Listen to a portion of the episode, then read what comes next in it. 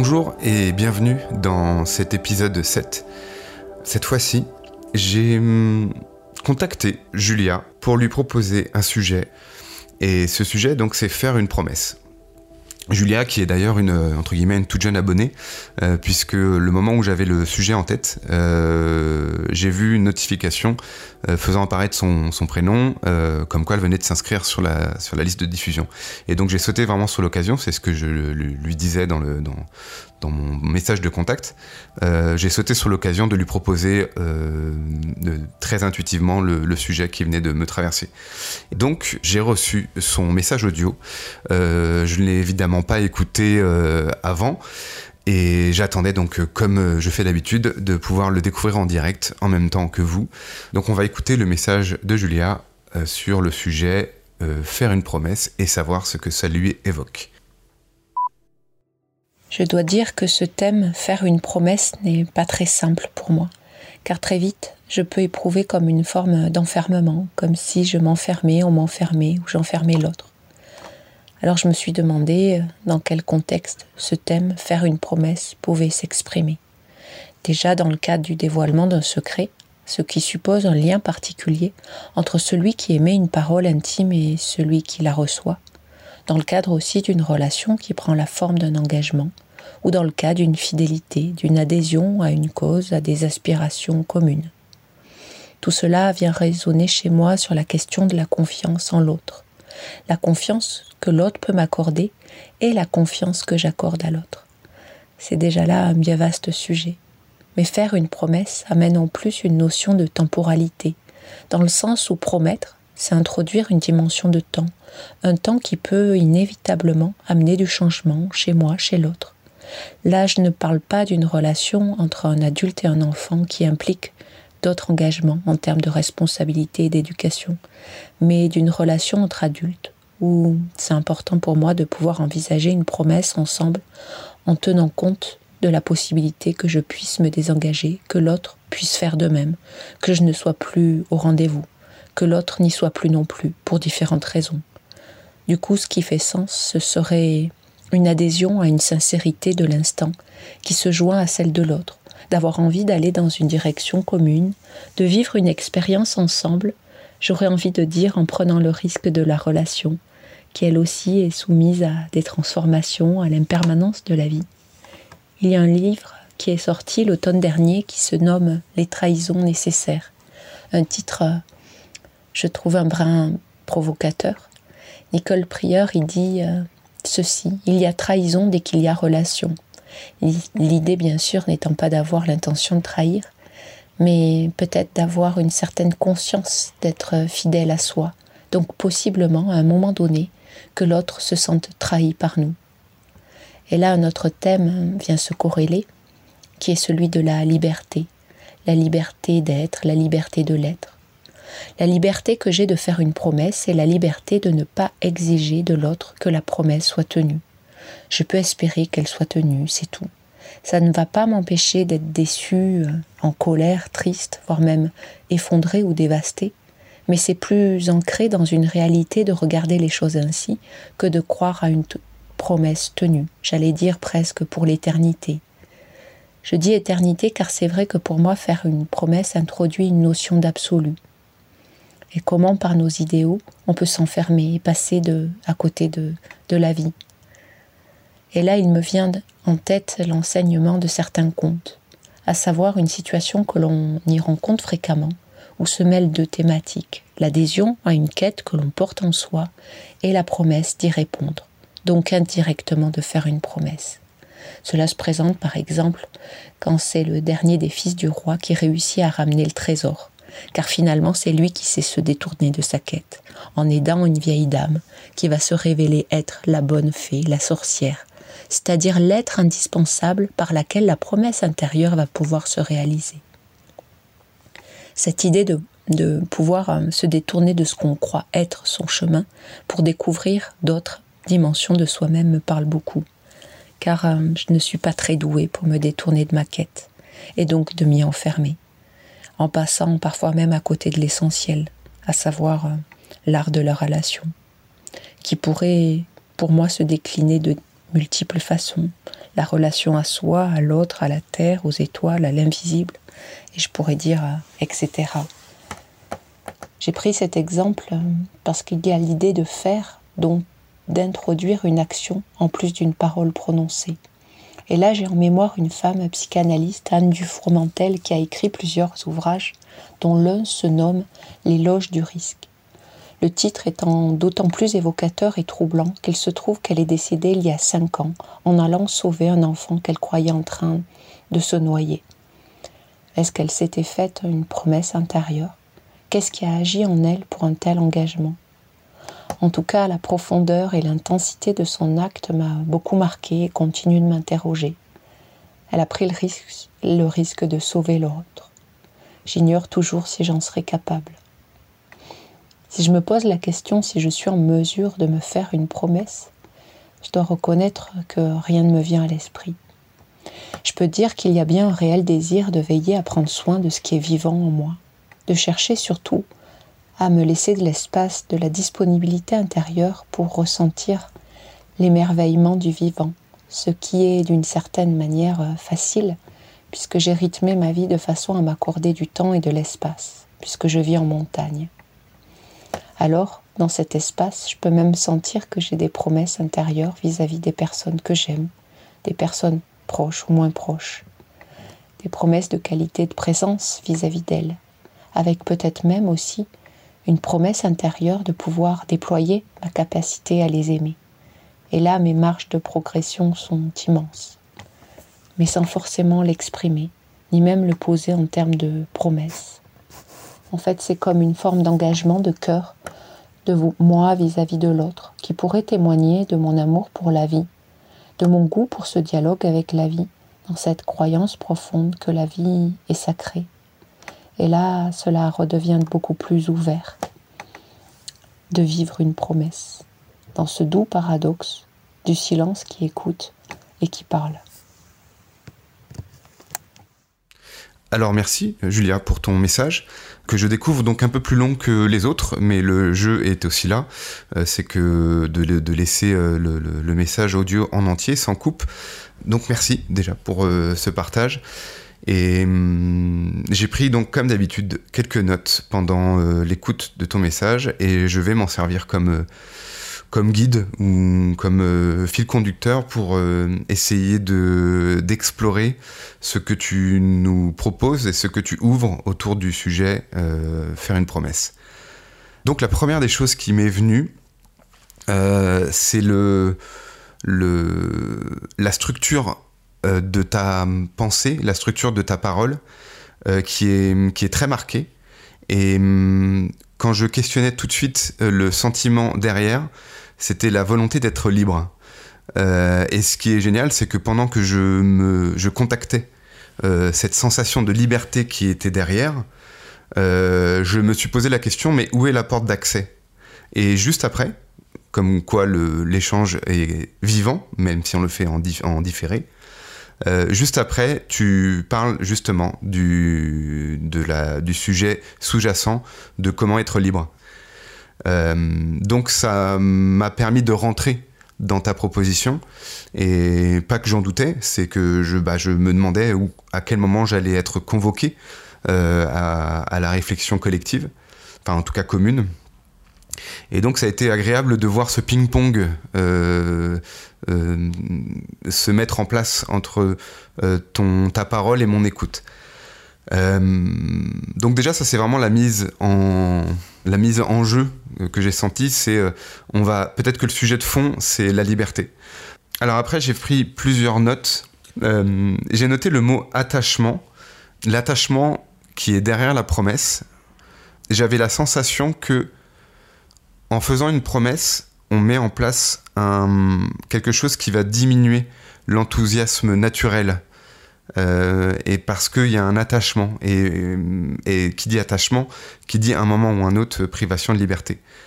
Euh, et j'avais l'impression en fait que, que l'attachement euh, dans la promesse dont tu parles pouvait diminuer l'enthousiasme presque libre, l'engagement libre qu'on peut avoir face à quelque chose. Pour moi, l'enthousiasme est vraiment quelque chose de, de quasiment non conditionnel dans la relation à l'autre, même parfois dans la relation à soi-même, mais que, que, en fait c'est une sensation, c'est une émotion qui, qui vient tellement des tripes euh, que euh, on peut se sentir enthousiasme par le corps sans jamais avoir compris par la tête pourquoi on l'est réellement. En tout cas, moi, je le vois, euh, je le vois et je le ressens comme ça. Ensuite, tu parles de la réalité d'une promesse et hum, je me suis senti totalement partagé ce point de vue avec toi. qu'elle est synonyme d'accepter la part incontrôlable, après alors c'est mes mots du coup, c'est ma traduction, euh, donc c'est d'accepter la part incontrôlable euh, qui peut être inspirée ou donnée par le besoin de liberté de chacun. Je trouve que c'est justement ce qui donne la valeur, euh, la valeur presque indicible à ce que veut dire faire une promesse et éventuellement la tenir. Le, fait que justement elle peut ne pas être tenue.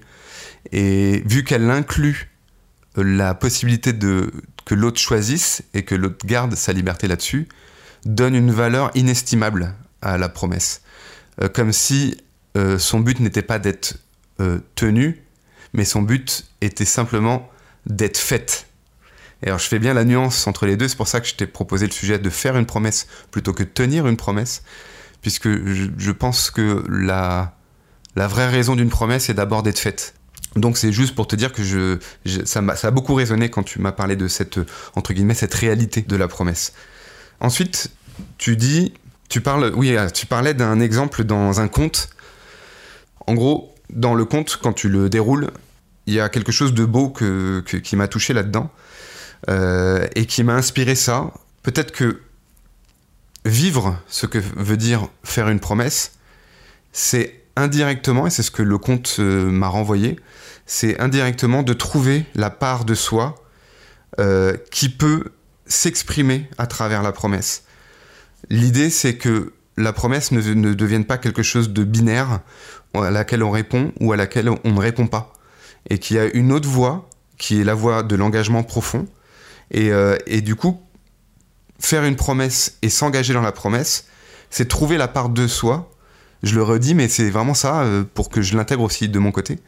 C'est trouver la part de soi qui peut s'exprimer dans la promesse, c'est-à-dire qui n'est pas annulée euh, par le simple fait de tenir et, s'engager dans une promesse, mais qui est une vraie zone d'expérimentation euh, personnelle.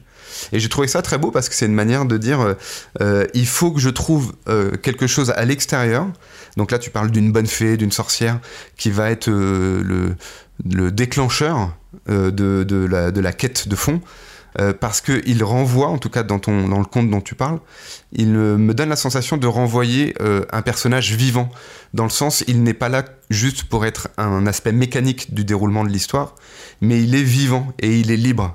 Et le fait, et c'est pas pour rien d'ailleurs que tu parles d'une sorcière ou d'une fée, j'ai l'impression que les deux personnages, les deux entités, euh, sont des personnages qui nous renvoient une forme de liberté. Et je trouve ça plutôt beau qu'on utilise ce symbole, euh, pour, euh, pour parler du fait qu'on ait besoin de voir quelqu'un libre pour qu'on se rende compte que nous aussi, on n'est pas enfermé dans la promesse, mais on est aussi libre d'y répondre de la manière la plus personnelle possible. Euh, et c'est peut-être ça, qui m'a touché dedans, c'est de, de, voir à quel point une promesse est profondément intime et personnelle. pas parce qu'elle lie deux personnes qui se font une promesse, mais aussi parce que ça engage une part de soi très profonde qui est une, part de soi qui a besoin d'exprimer toute sa liberté, toute sa capacité à dire non, toute sa capacité à dire oui. En gros, une capacité à être. Et je trouve que c'est vraiment, euh, c'est assez fort en fait. Moi, je suis assez friand aussi des contes parce que je trouve que, comme toi, euh, on, y, on, y, on, y, raconte et on y dit beaucoup de choses euh, fondamentales et qui sont souvent ultra accessibles. donc super, ça m'a vraiment plu et j'ai marqué en gros le conte est un très bon exemple. pas que tu t'attendais validation, mais ça m'a ça m'a parlé et que je trouvais je trouvais sympa de pouvoir te le partager. Ensuite, à 4 minutes 46, je sais pas pourquoi j'ai noté le, le time code, mais sûrement parce qu'il y avait quelque chose d'important. Euh, ah oui, j'ai eu cette sensation. Alors, j'essaie de me remémorer ce que tu dis exactement. Tu dis euh, le mot invisible, de commencer à toucher à des choses invisibles. Et ça, ça a résonné assez fort chez moi. Et, et j'ai mis on s'approche de l'indicible, du profond, et de ce, qu'on ne contrôle plus. Et, c'est cette zone qui est, vraiment intéressante, c'est euh, quand on quitte cette zone du contrôle, et donc euh, indirectement ce que dit la promesse, euh, si on la voit de manière très binaire, c'est que bah, soit tenue, soit non tenue, donc elle, elle n'a pas d'autre issue, donc il y a quelque chose qui est contrôlé. le fait qu'on touche à l'indicible et que tu parles de l'invisible, on parle de cette troisième voie. Et tu donnes, d'où le fait que c'est quand même super structuré, euh, tout le fil de ta pensée, et vraiment c'est agréable à entendre. Euh, tu parles ensuite, tu prends l'exemple d'une psychanalyste qui, alors j'ai noté le titre pour, me souvenir de, de la référence, c'est l'éloge du risque. Et, euh, et cet exemple, en fait, est, est, très parlant, et je vais essayer de l'explorer de mon côté aussi. Euh, donc je remets un peu l'idée, c'est que cette, euh, cette femme euh, est morte en sauvant un enfant qu'elle croyait en train de se noyer. Et, tu dis que ça te questionne encore aujourd'hui son acte parce qu'il y a quelque chose de total. Et, et, cet engagement en fait te questionne encore aujourd'hui. Et ça m'a inspiré vraiment quelque chose de très fort et que je que, qui, qui éveille pas davantage de questions chez moi, mais plutôt une affirmation très puissante. Et cette affirmation, c'est la promesse, c'est d'abord envers soi, et c'est un endroit euh, où on est dans la totalité et l'alignement unique entre soi et ce qu'on veut de soi. Et j'avais mis entre parenthèses entre soi et son propre mythe. Euh, et hum, je sentais derrière cette. Euh, j'irai voir d'ailleurs après le podcast ce qu'elle ce qu'elle a écrit. Euh, en tout cas, euh, il y a quelque chose de fort dans son engagement qui est total. Euh, et j'ai eu j'ai cette sensation qu'elle avait passé cette promesse avec elle d'être toujours là pour aider l'autre, mais pas avec le, désir du résultat que l'autre aille mieux, mais avec l'engagement que ça, que ça comporte d'elle-même. Et son engagement, c'est d'y aller quoi qu'il se passe. Et c'est ça qui est beau. Et moi, alors là, pour le coup, ça m'a vraiment touché quand je l'ai entendu. J'ai trouvé euh, presque quelque chose d'héroïque là-dedans. Et c'est hum, très inspirant euh, de voir ce, genre d'engagement pour moi, en tout cas. Pour terminer, tu, tu dis, euh, et tu le ramènes complètement à toi, tu dis qu'est-ce que ça provoque chez moi de, de me faire une promesse, et tu réponds très franchement qu'il n'y a rien qui te vient à l'esprit tout de suite. Et pourtant, les secondes qui suivent, euh, tu as plein de choses à dire. Donc c'est génial de voir à quel point euh, euh, dans le rien, il y a beaucoup de choses. Ce que tu redis à la fin, c'est assez beau aussi. et, tu creuses tout de suite et tu dis, bah, je, je laisse à l'intérieur la possibilité de voir beaucoup de promesses que tu te fais vis-à-vis -vis des autres, dans la capacité, en tout cas le la possibilité de les aimer. Euh, et mm, en ça, ça te laisse une marge immense euh, parce que c'est justement une promesse intérieure. C'est quelque chose qui n'est pas euh, engagé envers l'autre et dont tu, tu es la seule, la seule maîtresse à bord. et tu as besoin en fait, j'ai senti comme un besoin de reconsidérer avec d'autres mots, des mots qui sont plus les tiens, ce que veut dire chez toi la promesse. Euh, et tu parles d'engagement de cœur. Euh, et je pense qu'au final, on est assez d'accord en fait sur la notion de ce que veut dire une promesse, puisque c'est avant tout un engagement de l'intérieur.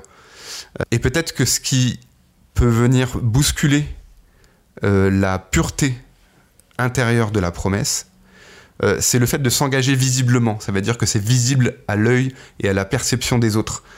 Et, mm, en fait, je me suis rendu compte en, t'écoutant que tu étais en train de t'engager visiblement. Bon, là, c'est audiblement, mais que tu, fais tu faisais cette démarche en prenant le temps d'explorer tout ça euh, ouvertement, bah, de rendre quelque chose qui est indicible, de le rendre visible. Et, du coup, bah, j'ai trouvé ton engagement pour aller dépasser ça très beau. Et, voilà, et voilà, je n'ai pas grand chose de plus à te dire là-dessus, euh, et que tu avais besoin de, de, reconsidérer avec ton lexique euh, ce que veut dire une promesse et, et ce qu'elle signifie pour toi. Euh, pour résumer,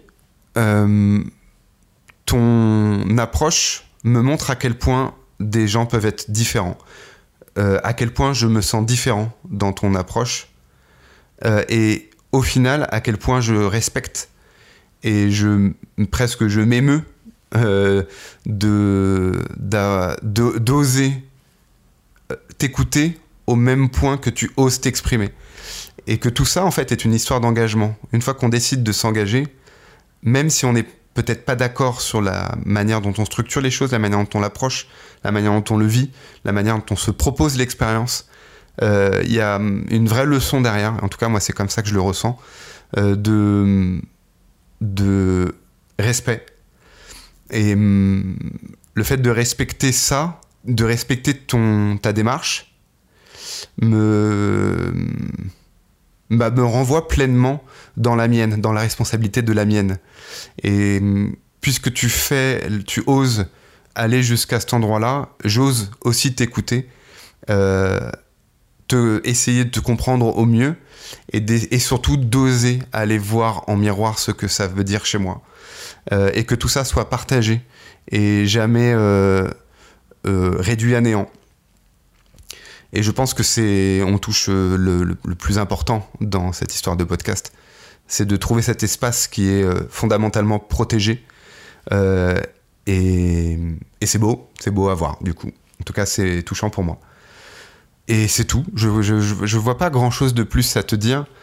Euh... Non, je vois pas grand chose de plus. Eh ben, je, je, te remercie une fois de plus de, de, de, ton message et hum, je vais te laisser, comme je fais d'habitude, euh, la possibilité d'écouter euh, cette exploration et de, m'en faire un retour aussi à chaud et de voir comment toi tu as reçu tout ça et, de, et donc de, conclure l'épisode euh, à ta manière. Donc voilà, je vous laisse avec le retour et la conclusion de Julia sur ce sujet de faire une promesse. Merci euh, Christophe pour ce retour. Euh, au début, tu as parlé d'enthousiasme. Et en fait, c'est vrai que chez moi, c'est un moteur puissant. Et parfois, je l'oublie. Et c'est comme si c'était une invitation à, renouveler, à réactualiser cet enthousiasme. Euh, j'ai aussi beaucoup aimé quand tu as dit euh, trouver la part de soi qui peut s'exprimer euh, à travers la promesse. En fait, c'est exactement ça. Et tu as parlé d'indicible quand je parlais d'invisible. Et oui, c'est cette dimension de l'être en fait, elle est fondamentale chez moi et du coup, pouvoir m'exprimer ici me demande beaucoup. Ah, c'est comme euh, rendre visible, rendre audible. Waouh! Et euh, je suis contente que tu aies pu parler aussi euh, des mythes, du mythe. Parce que c'est vrai que les mythes sont complètement vivants, comme les contes d'ailleurs. Et ils inspirent vraiment beaucoup ma vie en fait.